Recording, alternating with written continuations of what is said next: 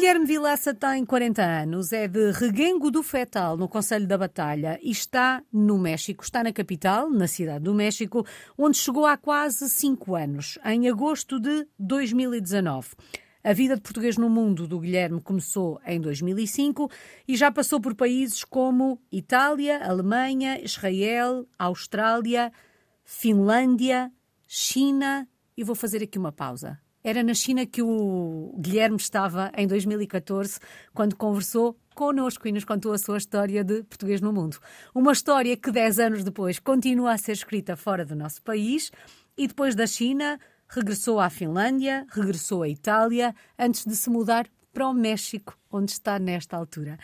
Ó oh, Guilherme, quando saiu de Portugal pela primeira vez em 2005 para fazer Erasmus, imaginou que passados quase duas décadas, 20 anos, ainda estaria fora do nosso país e com todos estes carimbos no passaporte? Essa é uma ótima pergunta, Alice. Eu acho que imaginar, até porque não sou uma pessoa, sou uma pessoa de ação, menos de, de imaginar sem, sem pensar em ação, talvez não, mas eu tive perfeitamente a noção de que quando apanhei o primeiro avião e sobretudo a, a, facilidade com que me adaptei, lembro perfeitamente dos meus pais dizerem que depois de um dia em Itália eu já me sentia em casa e já começava a falar italiano e já começava a dizer que já estava em casa, tive perfeitamente a noção de que muito provavelmente ia continuar. E depois, obviamente, fui educado também eh, de forma bastante autónoma, de forma bastante independente, uhum. portanto uh, sabia que não havia, uh, da parte da família, da parte dos amigos, da, etc., não havia nenhum, nenhum tipo de discurso, ah não, mas é para é ir e é para voltar. E portanto, sim, eu acho que de certa forma senti de uma forma muito física que, que, quando apanhei esse primeiro avião, que era uma coisa que ia, que ia ser repetida, pelo menos. Bom, e a verdade é que repetiu esse hum, exercício, digamos assim, de apanhar o avião várias vezes. São tantos os países por onde já passou. E dizia o Guilherme que ao fim de pouco tempo em Itália já se sentia em casa, já falava italiano. Nesta altura e passados quase 20 anos, continua a sentir-se em casa, em cada país por onde passa? Quantas línguas fala? Sim, continuo a sentir-me. Por exemplo, eu estive em janeiro, aliás, quando a Alice me escreveu, eu estava em Singapura a dar, eh, dei um mês de aulas na National University of Singapore e literalmente ao fim do segundo dia já me senti em casa em Singapura. E, e, depois estive em Kuala Lumpur estive a fazer um, um, retiro de 3, 4 dias para escrever e para pensar sobre, estou a escrever um livro neste momento e literalmente ao fim do primeiro dia já me sentia, já me sentia em casa até porque reconheci muito da China, reconheci muito de, um, de viver com essa umidade, essa vida de rua, de comida de rua, a, a multirreligiosidade do uhum. país, uhum. das gentes, portanto, sim, um, é uma coisa que eu, que eu sinto, que eu sinto, que sinto de forma muito intensa, muito, muito intensa. E no que toca às línguas, em relação às fala? línguas, em relação às línguas, eh, falo português, obviamente, que eu acho que é uma língua que eu vou perdendo, portanto agradeço estas oportunidades para ir, para ir falando. Português, depois falo inglês, italiano e espanhol fluentemente, falo francês bastante bem, leio, escrevo e trabalho profissionalmente, e entendo alguma coisa de alemão, e falo alguma coisa de alemão, alguma coisa de mandarim, e alguma coisa também de pouca, e talvez seja a língua que eu falo menos, de finlandês, dos meus tempos lá, pois uhum. sei o suficiente para, para me desenvencilhar no, no dia a dia. Guilherme dizia que facilmente se sente em casa. Isto significa que os processos de adaptação têm sido cada vez mais fáceis?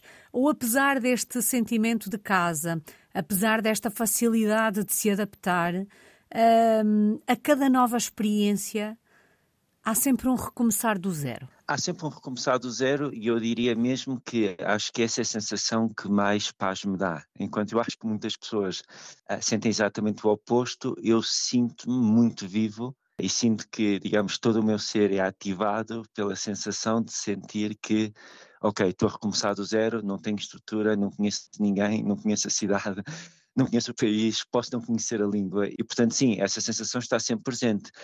Não acho que haja um processo linear de adaptação, porque depende muito, obviamente, de um certo fit, de um certo encaixe pessoal com um certo lugar, mas também depende, acho, outros fatores, que acho que é uma coisa muito importante quando, quando se viaja e quando, ou melhor, mais do que viajar, quando uma pessoa estabelece a residência em diferentes países, que às vezes as coisas correm muito bem e outras vezes correm muito bem para alguém que se adapta facilmente como eu, mas quer dizer, mas são menos ou, ou, sei lá, não conseguimos fazer amizades de um certo tipo, ou se calhar o, a vida profissional ou vida pessoal não, não corre tão bem portanto, o que eu acho é que depois esse, esse, essa série de fatores é muito importante para depois mediar um, em concreto de forma que uma pessoa sente. Por exemplo, posso dizer que no México talvez seja o sítio onde eu me tenha sentido de uma forma geral melhor porque houve um encaixe a, a todos os níveis da minha vida. Também há características da cidade do México que tornaram essa, essa vida muito plena, por uhum. exemplo. Já vamos assentar a Reais aí no México, já me vai contar que experiência está, está a ser esta, o que é que está aí a fazer, mas no meio de todas estas experiências, e são tantas as experiências que o, que o Guilherme tem tido ao longo destes quase 20 anos, Há uma experiência mais marcante do que as outras, Guilherme? Ou cada experiência, à medida que vai acontecendo, vai deixando uma marca em nós? Eu acho que sim. Eu acho que cada experiência vai deixando uma marca enorme. Até porque eu acho que a resposta à pergunta depende muito de quanto nós somos saudosistas. Eu não sou nada saudosista e, portanto, o que sinto é que quando vivemos, e, e, não, e não, não é uma crítica, acho que cada um de nós vai desenvolvendo vai desenvolver as suas características pessoais, as suas idiosincrasias e, portanto, no meu caso, sinto que, como não penso muito no passado, não penso muito numa, numa idade de ouro, não faço um sonho uh, ou um mito uh, de origens de pensar que ah, fui muito feliz na China ou fui muito feliz. Penso que toda essa, eh, toda essa minha forma de ver o passado como, ok, foi um passado que me deu certas coisas, me permite estar sempre muito aberto à possibilidade do presente e do futuro me virem a marcar de igual forma, uhum. uh, ou seja, sempre não de uma forma nem melhor nem pior, mas de uma forma diferente. Eu acho que, eu, eu acho que isso, isso ajuda a que me sinta sempre muito aberto a que, a que o próximo destino seja, seja marcante. Guilherme, vou-lhe pedir para fazermos aqui um exercício que eu sei que é difícil, mas que de alguma forma ajuda a encontrar palavras uh, ou aspectos ou definições que de alguma forma ajudam a contar a sua história. Um, há aqui países onde esteve mais do que uma vez, viveu em cidades diferentes, certamente em momentos diferentes da vida, mas não os vou repetir. Mas vou-lhe pedir uhum. uma palavra ou uma ideia, uma imagem para cada um dos sítios por onde passou antes de assentarmos a Reais aí no México. Itália. Itália, amor. Alemanha. Escuridão. Israel. Política. Austrália. Austrália seria uma tradução de laid back, portanto descontração. Finlândia. Finlândia, neve e corpo na neve. China. Comida e vida de rua. Em 2019, muda-se para o México, para a cidade do México. O que é que provoca esta mudança? Bem, eu continuo, já, já na China era professor universitário, continuo a ser professor universitário, investigador, e orientei sempre a minha vida profissional em função de uma certa curiosidade pelo mundo. Curiosidade essa pelo mundo também se traduz na forma que eu faço investigação sobre o direito, na forma que eu penso o direito. E, portanto, como penso o direito como uma experiência profundamente cultural, torna-se quase natural ir visitando o mundo e ir apercebendo como o direito é entendido em muitos lados uhum. diferentes do mundo. E, portanto, o que aconteceu foi, depois da China, comecei a sentir-me cansado ou perturbado pela ideia de voltar ao mundo ocidental, como, como já o conhecia, e, portanto, comecei a pensar onde é que gostaria de ir e onde é que poderia ter experiências que ainda não tivesse tido, de certa forma, e onde é que me pudesse ver num lugar onde ainda não me tinha visto. E, portanto, a partir daí, comecei a olhar para diferentes, diferentes geografias e as geografias que me interessavam mais, que não conhecia ainda, eram a América do Norte, a América Central e a América do Sul, portanto, e depois a Ásia Central, sobretudo a Ásia Central e Médio Oriente, já tinha estado em Israel, etc. E, portanto, a partir desse momento comecei a fazer candidaturas para vários lugares e para vários países e cidades nestas duas geografias e tive ofertas de de uma faculdade de Direito em Lahore, no Paquistão, e de uma faculdade de Direito, parte do ITAM, uh, no México. E, portanto, uh, depois foi uma questão de escolher entre, entre México e Paquistão. O que é que o levou a escolher o México? Eu nessa altura tinha, quando, quando, tinha, quando tive estas ofertas de trabalho, tinha iniciado uma, uh, um, um, novo relacionamento com a Sara, que é a minha atual uh, esposa, e ela é, ela é italiana, e de certa forma, um, digamos, viver em Lahore teria sido muito complicado, porque, porque Lahore é um país muçulmano, Lahore é um país onde o Estado Islâmico operava em 2019 e é um país bastante conservador, ou seja, a nossa vida de casal e a vida da Sara, como uhum. qualquer mulher, ser uma vida muito, muito limitada no espaço público, uh, sempre coberta. Uh, para além do mais, uma vida não é em que, quer dizer, a vida social é uma vida muito feita por homens, na presença de outros homens, e, portanto, Lahore é uma cidade absolutamente fascinante, uma das capitais antigas do, do Império Mughal, com uma arquitetura espetacular, mas, quer dizer, a ideia de viver de uma forma tão condicionada o nosso relacionamento seria uma coisa, era uma coisa difícil de digerir. Uhum. E depois o que aconteceu também foi que a Sara na altura precisava terminar o doutoramento em Roma e negociando com as universidades o que eu fiz foi pedir para atrasar um ano o início do meu uh, do, do, do, meu contrato. E a Universidade de Lahore disse-me, ok, não há problema, mas terá que ser sujeito de novo a um, a um, novo procedimento de contratação, que em princípio não há nenhum problema porque já foi, eh, quer dizer, já o superou uma vez, enquanto a Universidade do México disse, ah, não há nenhum problema, podemos, podemos pôr a data no, de início de funções em 2019. E, portanto, isso ajudou também a, isso ajudou também a desempatar... A decisão.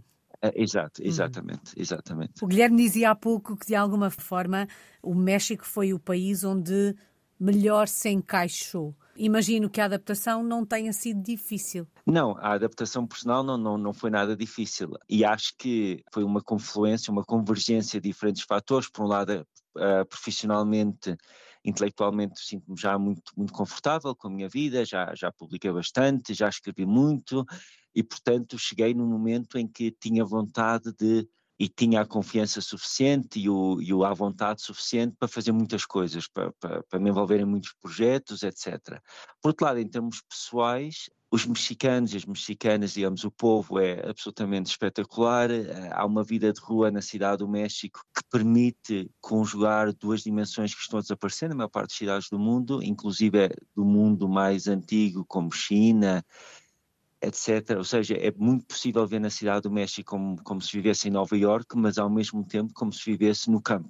E com pessoas de todos os estilos, com comidas de todos os estilos, com idiomas e, e línguas de todos os estilos também, e portanto essa, essa, essa conjugação de um, de, um, de um mundo muito mais tradicional e muito mais de, de província, uh, onde eu cresci, basicamente, uhum. e que eu sinto muita falta, uh, uma vontade extrema entre as pessoas, o facto de que se pode dançar e qualquer, qualquer almoço aqui no México ou, ou, jantar termina com as pessoas a dançarem, e uma vida também não é muito fast and furious de grande cidade, porque a cidade do México é uma cidade que está perfeitamente ao nível de ao nível de cidades como Nova York, Tóquio, Shanghai, uhum. Berlim, etc., Londres, etc. Portanto, eu acho que eh, isso, isso, isso tornou a adaptação muito, muito fácil. Guilherme, depois de tantas e tão diferentes experiências, quando chega ao México, o México ainda tem a capacidade de o surpreender?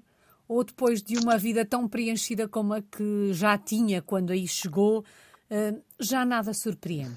Ótima pergunta. Eu acho que acho que é uma das razões pelas quais eu faço uma distinção muito grande entre pessoas que gostam de viajar e pessoas que gostam de viver em, certo, em diferentes lugares. Eu acho que eu sinto cada vez mais que quando viajo não só pela quantidade de experiências que já tive, mas também pela, pela omnipresença de imagens, de, de descrições, de, de, de, histórias de amigos e amigas, de documentários, etc. É muito difícil uma pessoa surpreender-se. Eu, eu, sinto isso cada vez mais. É muito, muito difícil uma pessoa surpreender-se porque, porque de facto já não está a ver absolutamente nada pela primeira vez. O que estamos a fazer é, digamos, a confrontar imagens que vêm de fontes muito diferentes uma e outra vez. E, portanto, é muito difícil ter essa, essa sensação de que ah, ok, isto é terra virgem e gente virgem do nosso ponto de vista. Por outro lado, acho que viver oferece uma experiência completamente diferente. E, por exemplo, viver cá, de facto, deu-nos, por exemplo, com, com a minha esposa, com a Sara, é, é incrível pensar que em quatro anos e meio, com quase cinco, com uma pandemia, o México ofereceu coisas muito, muito diferentes, porque esta idade já, não é? Quatro anos, já faz quatro anos, não é? 36 anos, nem sempre é fácil quando, quando mudamos de lugar e quando mudamos de lugar em casal e já sem ter o apoio da, da, vida universitária, já sem ter o apoio não é de uma vida social muito mais fácil, menos menos construída, de famílias, de vida familiar dos nossos amigos e, e amigas, colegas, etc. Na realidade, eu e a Sara conseguimos fazer aqui uma vida incrível, socialmente muito rica, com pessoas de todos os tipos que nos acolheram e que nos permitiram ter acesso a as experiências de socialidade que são, que são absolutamente únicas e que claramente são, uh, na minha opinião, Uh, são experiências que, que, não, que eu ainda não tinha feito, nem individualmente, nem com, com outra pessoa ao meu lado, nem também com a Sara. E eu acho que isso, isso o México ofereceu. Por exemplo, outra coisa que ofereceu, que é totalmente única na minha vida, foi a cultura do boxe. Eu comecei a fazer boxe cá e com dois treinadores, pai e filho. Ele, o filho é profissional, mas que vem de bairros, de bairros muito duros aqui da cidade, uhum. Tepito, São Felipe de Jesus.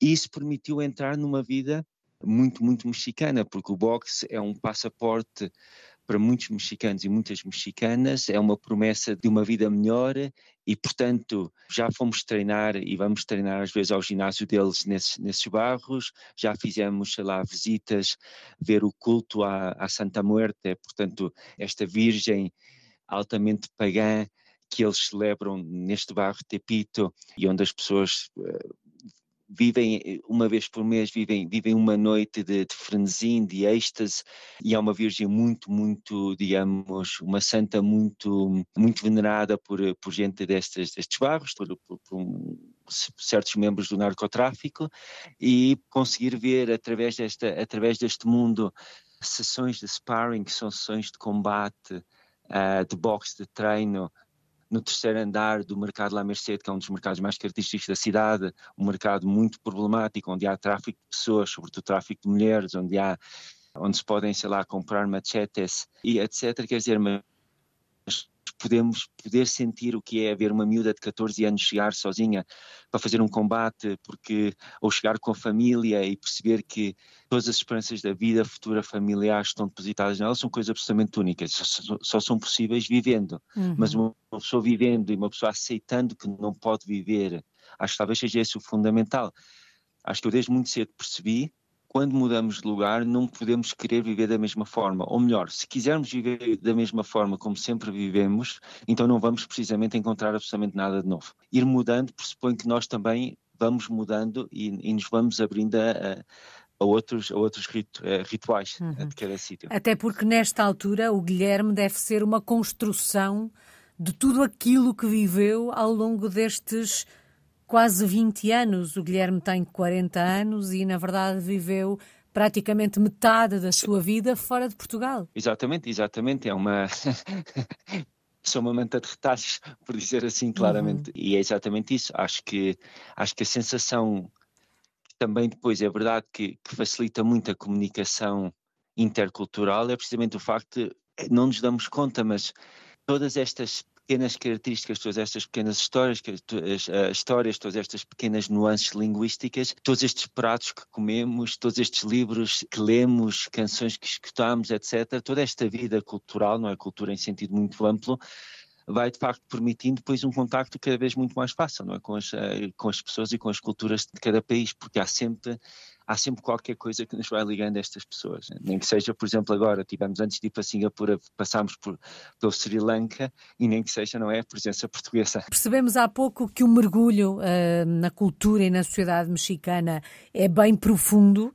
Um, como é que descreveria os mexicanos, Guilherme? Acho que são um povo muito, muito afável Acho que é quase incrível pensar que quando a imagem que recebemos do, do México é uma imagem ultraviolenta, uma imagem de narcotráfico, uma imagem de, de puro horror e destruição, e obviamente existe, morrem 49 mil, 50 mil pessoas ao ano, cada ano pela associada ao narcotráfico, uhum. mas é quase impossível ver traços deste mundo, digamos, é muito possível ver traços óbvios, ou seja, sabe-se quem são estas pessoas, sabe-se quando estão estas pessoas em restaurantes, etc.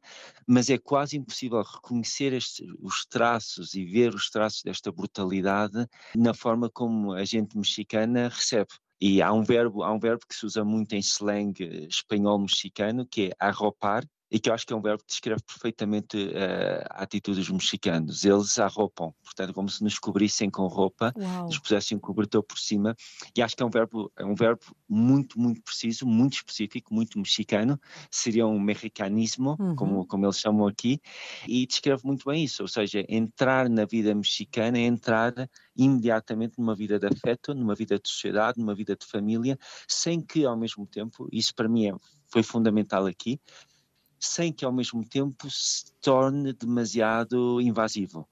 Porque apesar de eu ser uma pessoa muito aberta, muito sociável, de certa forma sou introvertido no sentido em que estar com outras pessoas vai-me tirando energia e, e portanto, ou preciso dos meus momentos também e, e pelo menos até agora, a nossa experiência cá, a minha experiência cá foi sempre no sentido de, ok, quando, quando precisamos de desligar e quando precisamos estar na nossa e quando precisamos de, uh, não, uh, de, de, de esconder-nos um bocadinho do mundo, não há, uh, não há, não há nenhum problema, mas, mas acho que o orgulho que eles têm em receber e a forma como têm em transportar-nos para o mundo deles, seja através do boxe, como eu dizia, seja, por exemplo, levando-nos a, a, um salão de baile antiga, que ainda se usa muito cá, e passar a noite toda a dançar, seja a forma como vamos em família ver a Lucha Livre, que é um espetáculo absolutamente inesquecível e memorável, que eu adoro. Quer dizer, eu acho que é mesmo o calor humano que, que transmitem daí, a presença que, que transmitem daí, acho que é uma coisa profundamente mágica. E é engraçado que é uma, acho que é um, é um ponto que se perde muitas vezes, na, precisamente tendo em conta a imagem que o México tem. Guilherme, neste viver mexicano, nestes hábitos, nestes costumes, um, e apesar de do Guilherme já ter dito, dito, de alguma forma que não é que nada o surpreenda, mas uh, que é difícil encontrar algo virgem, não é? Terra virgem, como hum. foi, foi, a expressão que o Guilherme usou. Uh, mas nestas diferenças, um, dois ou três hábitos, tradições, costumes uh, mexicanos muito diferentes daquilo a que estamos habituados, que têm encontrado por aí. Um, a luta livre, portanto, o wrestling mexicano. Acho que é um costume muito diferente porque a Arena México ou, ou outras arenas uh, principais é muito bonito ver como vai a família toda, ou seja, vai desde a avó até ao neto e neta. E é muito diferente de qualquer cultura que eu tenha conhecido, é muito diferente da forma absolutamente, como é que se diz isto, loud, da forma exuberante com que se vê, por exemplo, uma avó insultar um, um lutador que é dez vezes maior do que ela e, e, faz parte, faz parte insultar e, portanto, ver uma família toda levantada no meio do espetáculo continuamente durante três horas a insultar os lutadores, a apoiá-los, etc., é uma coisa profundamente única. E é, e é um ritual e é claramente um ritual uh, aqui no, no México, uhum. uh, em determinadas, sobretudo em determinados grupos sociais. Portanto, eu diria, eu diria esse hábito é, é fantástico e é totalmente único. Segundo hábito totalmente único, eu sei que é um clichê, mas é a cultura dos tacos. Portanto, a cultura de street food é uma coisa que, e que é fascinante, ou seja, eh, acho que um dos grandes empobrecimentos culturais do, do mundo ocidentalizado e do mundo dito, porque obviamente é uma categoria totalmente construída a, a nosso favor, do mundo dito desenvolvido, é termos, termos acabado praticamente com a vida de rua.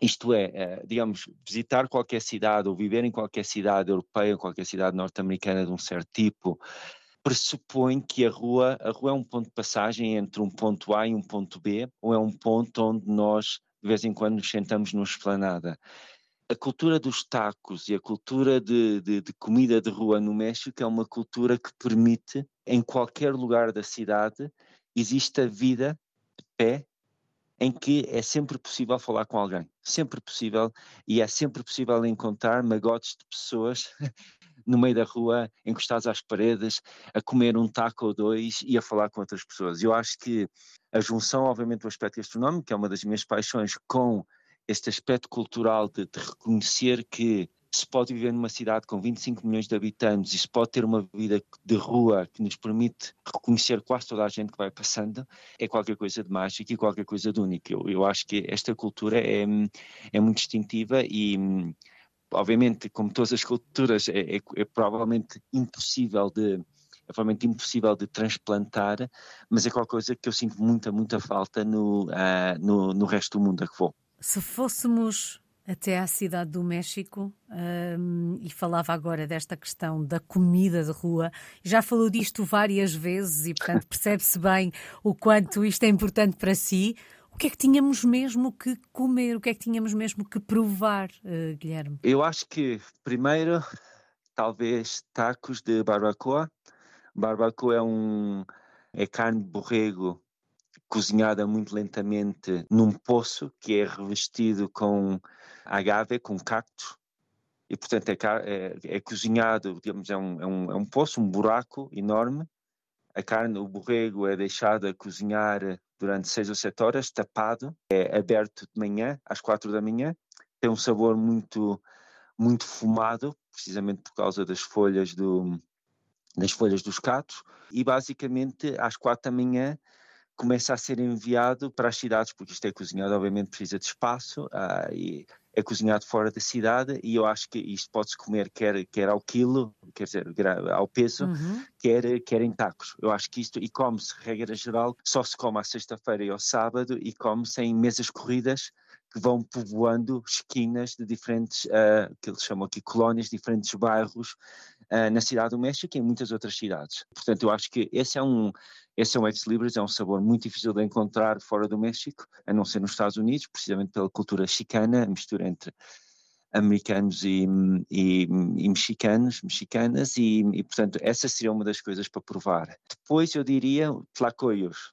Tlacoios são são bem, aqui no México tudo, tudo, uh, tudo gira à volta do, do milho e, portanto, do maíz, e, portanto, tlacoios são tortilhas fechadas, ou seja, em vez de se comer uma tortilha única, são tortilhas recheadas e depois são cobertas com outra, uh, digamos, com, com o, o, efeito é que parecem cobertas com uma segunda tortilha e são tortilhas de, de, milho azul, que é um milho que vem de diferentes partes do México, portanto não é, não, não é um milho amarelo, que é o, aquele que nós estamos mais habituados a ver. E tem um sabor, depois podemos escolher os, o recheio que queremos, e acho que isso é uma coisa muito boa, sobretudo quando se come com o itlacoche, que o itlacoche são fungos do milho, que também é uma, é uma iguaria cá e, portanto, acho que isso, isso é uma coisa que também que, que, vale, a pena, que vale a pena comer. Bom, eu Talvez fiquei com água coisa... na boca.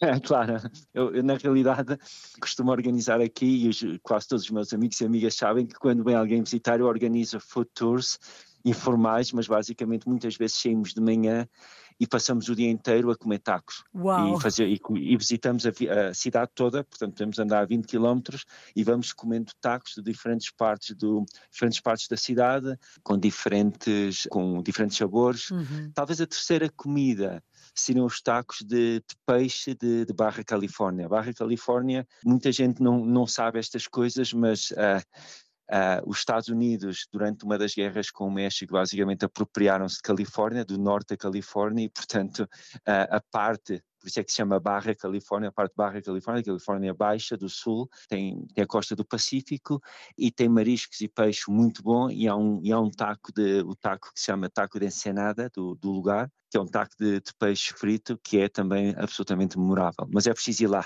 este, este é preciso ir lá para, para comer qualquer para, para, comer decentemente. Bom, já percebemos que é preciso ir ao México para fazer este tour eh, gastronómico de que o Guilherme falava agora e vamos aproveitar que estamos na rua um, a comer, digamos assim, uh, para ir a dois ou três locais uh, da cidade uh, que sejam obrigatórios conhecer, dois ou três dos seus locais preferidos na cidade do México. Bem, eu, eu vivo na, digamos, no bairro num dos bairros com mais hype e mais vibe, portanto, mais contemporâneos, Roma e Condessa, que apesar de serem, aqui chama-se Fresa, portanto, bairros, digamos, de hipsters, são, são dois bairros que, que acho que é absolutamente necessário conhecer.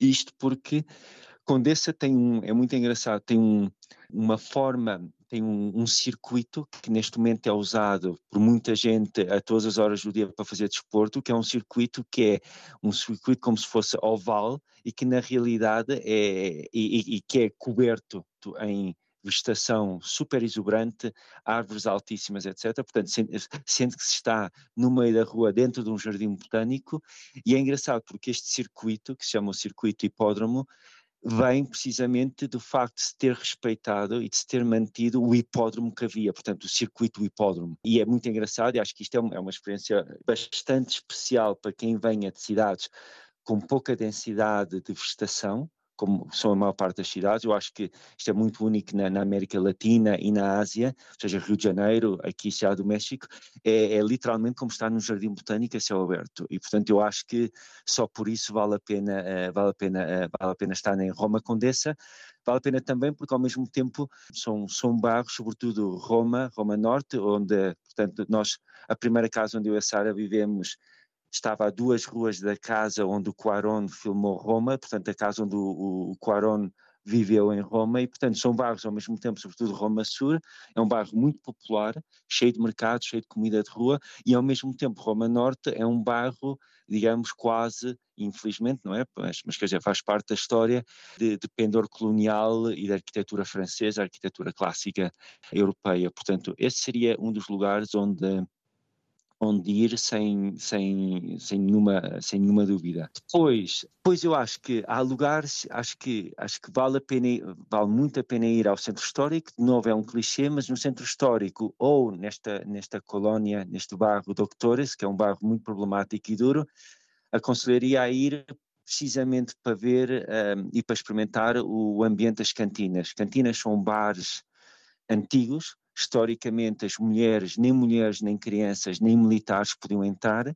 Alguns deles ainda conservam estas portas tipo bar de cowboy, de, de western, e são bares onde, onde muitas vezes aparecem os mariachi, onde aparecem gente que toca São Nortenho de Vera Cruz, toca banda, portanto, são bandas, são corridos, portanto, seriam mais as nossas modas de música popular portuguesa da aldeia, tipo valsas e etc. E de certa forma o, ritmo do baile, para quem gosta de dançar, é mais de, de, música pimba, digamos. Mas pronto, então, então nestas cantinas é muito normal ir receber copos, uh, comer e depois ir pagando aos mariachis ou estes músicos de diferentes partes do país que vão entrando e vão oferecendo os serviços e pronto, e depois paga-se por canção e pode-se pedir às vezes canções, às vezes eles cantam as que querem e pode-se dançar. E portanto, isto, este tipo de cantinas encontram sobretudo as históricas, as milenares, encontram sobretudo no centro histórico e nestas colónias uhum. mais, nestes bairros mais perigosos como, como Doutoras, etc. Portanto, essa seria também um, uma das minhas recomendações. Parecem ótimas sugestões.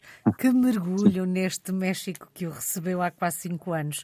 Guilherme já nos disse uh, que é professor, já nos falou do direito e da forma como gosta de perceber como o direito é olhado, tratado, uh, posto em prática, talvez, ensinado nas diferentes partes do mundo.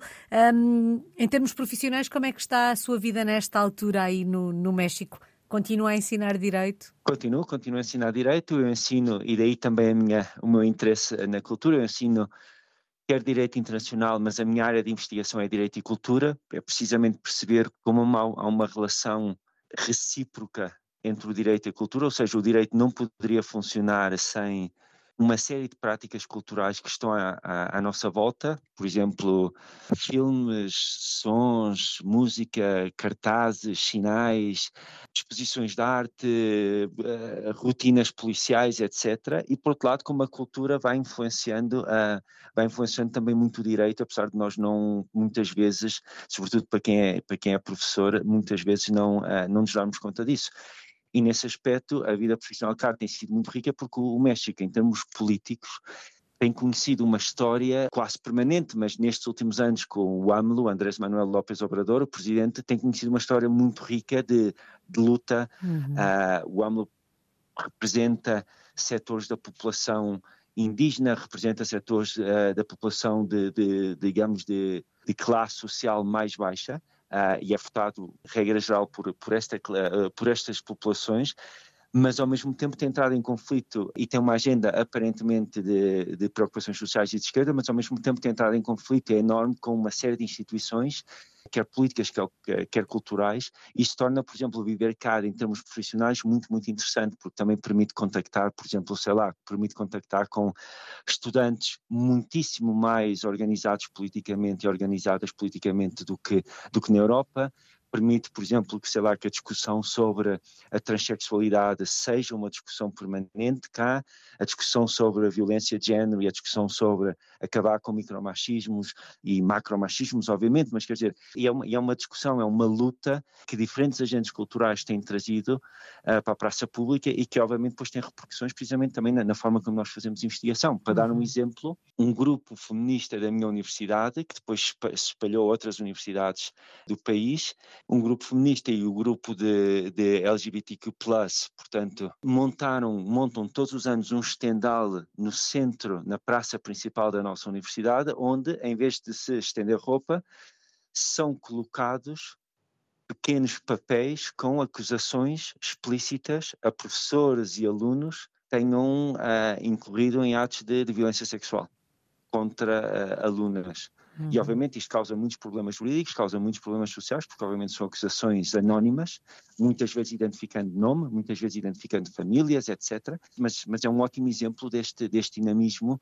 que, que é ótimo, uh, digamos, é, é absolutamente ótimo, por um lado, contactar com esta geração tão orientada politicamente e tão, tão concentrada em, em tentar criar um outro tipo de sociedade, e por outro lado, obviamente, em termos também intelectuais, profissionais, não é? é, é uma evolução permanente. Eh, tentar acompanhar todas estas discussões e tentar tomar posição e pensar como, como queremos viver coletivamente e o que é que precisamos mudar para fazer isso. Portanto, estou muito bem cá, no México. E estando muito bem aí, vê-se aí durante quanto tempo? Quando olha para o futuro, esta é uma experiência que vai durar no tempo ou está pronto para ir para outras paragens? A entrevista não vai ser traduzida em espanhol, para não, nem em inglês. Não. oh, ótimo, perfeito. Porque obviamente não é que os meus chefes, as minhas chefes não, não, não iriam gostar da minha resposta a vida no México é ótima, mas ao mesmo tempo uh, não há nada de errado. Aliás, repito, não é? A minha vida cá com a Sara, a minha vida pessoal cá minha vida profissional tem sido espetacular até agora, mas, portanto não há nada de errado, antes pelo contrário, mas, mas claramente acho que sentimos vontade de, de viver outras experiências outros lados. Uhum. E nesse aspecto, por exemplo, sei lá, agora acabo de estar em Singapura e em Kuala Lumpur e pensei, ah, ok, este é um tipo de contacto com a Ásia muito diferente do contacto que tive na China. E portanto, cada vez que eu vou conhecendo certos lugares, não todos, mas muito frequentemente aparece o pensamento: ah, eu poderia viver cá, isto ia ser, isto ia ser bem engraçado e bem giro. Portanto, a ideia sim, estamos muito bem cá, mas a ideia é que, portanto, haverá haverá próximos capítulos, sem dúvida nenhuma, absolutamente nenhuma. Bom, Aonde da... exatamente, não sei. Daqui a 10 anos voltamos a conversar e vamos perceber que viagem foi essa que fez uma década depois. Duas Esperemos. décadas depois de ter começado a escrever esta história, porque na verdade são já quase 20 anos fora do nosso país. Qual é que tem sido a maior aprendizagem, Guilherme, de todas estas experiências? A maior aprendizagem tem sido, eu acho que não estava preparado para uma entrevista tão. Muito obrigado pelas perguntas, porque são, eh, são de facto uh, super interessantes e estimulantes. Mas eu acho que a maior aprendizagem tem sido que cada um de nós precisa de encontrar a forma como se sente bem na vida. E acho que o, que eu tenho sentido, e, e, just, e exatamente pelo que a Alice disse, olhando para trás e para estes 20 anos, tenho sentido que a minha vida tem sido uma constante procura de como é que eu me posso sentir bem nesta vida de uma forma que depois me permite estar bem para todas as outras pessoas à minha volta, todas as uhum. amizades, toda a família, todas as futuras pessoas, os conhecidos, conhecidas, etc. Eu acho que, acho que essa tem sido a experiência, ou seja, é uma experiência altamente pessoal e acho que é uma experiência de, de conhecimento de, de, nós, de nós próprios que, que é fundamental. Acho que nesse aspecto, acho que eu sei que, e, e, sobretudo tenho o privilégio de contactar com gerações mais novas através das aulas e tento sempre dizer que acho que não faço absolutamente questão nenhuma que, que, as pessoas vivam como eu vivo, não é? Assim como espero que as pessoas não façam questão que eu viva como, como essas mesmas uhum. pessoas vivem, mas sinto que se andar a mudar de um lado para o outro nos ajuda a alguma coisa, acho que nos ajuda a clarificar muito bem de uma forma muito necessária para uma vida plena e realizada, o que é que precisamos na vida e de que forma é que nós mesmos, o que é que nós individualmente precisamos para estar disponíveis para o mundo. Acho que é muito fácil quando, quando ficamos sempre no mesmo lugar, é muito fácil nunca nos fazermos a pergunta de quem sou e quem é que eu seria noutro mundo e como é que isso impactaria a forma como as outras pessoas e eu mesmo me insiro com as outras pessoas, como as outras pessoas me veem. Eu acho que isso é talvez seja, seja, seja o passo fundamental. É, um, é uma reflexão muito budista, no sentido em que esta ideia, no fundo, que eh, este dever do, do, do monge budista ou, ou do, do, praticante do budismo, que quando vê o Buda o tem que assassinar, não é? Que temos que assassinar os nossos pais dentro da psicanálise, não é?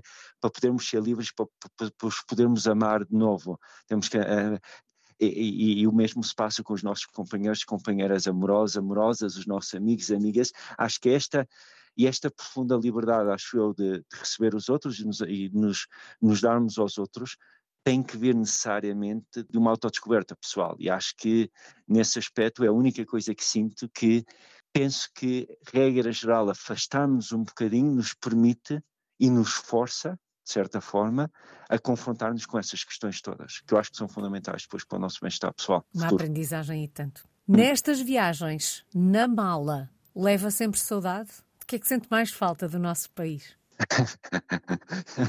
Vai-se rir, mas empadas.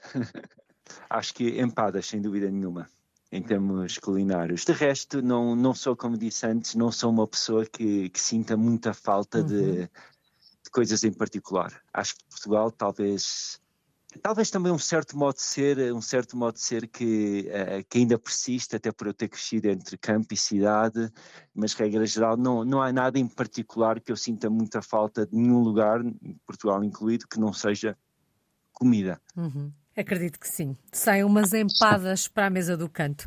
Guilherme, só falta uma palavra. Como é que resumimos quase 20 anos numa palavra? Como é que resumimos esta sua história de português no mundo? Ok, acho que é uma palavra muito óbvia, mas acho que é acho que é a palavra que mais uh, mais está presente, que é mundo. Acho que a minha mãe disse uma coisa muito bonita há uns anos que me, que me ficou registada e que tem a ver com o facto de ter sempre sentido que no meu caso o mundo não estava fora de mim. E acho que acho que é exatamente o que eu sinto. Eu sinto que quando e parte do meu bem-estar no mundo vem precisamente do facto de eu quando chego a Singapura ou ao México eu não sinto eu não sinto que o mundo é uma realidade externa que eu corto e tenho que cortar para entrar nela. Eu uhum. sinto que o mundo está dentro de mim. E nesse aspecto sim acho que esta ideia de que em todas as formas de pensar, de agir, de, de escrever, eu sinto sempre mesmo que não há, não há estranheza nenhuma no que não sou eu. E, portanto, mundo, mundo sem dúvida. E que assim continue. A ter mundo, a conhecer mundo, a ter fome de mundo, porque na verdade a gastronomia também é bem importante para o, para o Guilherme, mas já percebemos que o Guilherme é um verdadeiro cidadão do mundo. Muito obrigada, Guilherme Vilaça. Não somos parentes, é um facto. Está na cidade do México, a capital mexicana. O Guilherme é um português no mundo desde 2005. Muito obrigada, muito obrigada, Alice.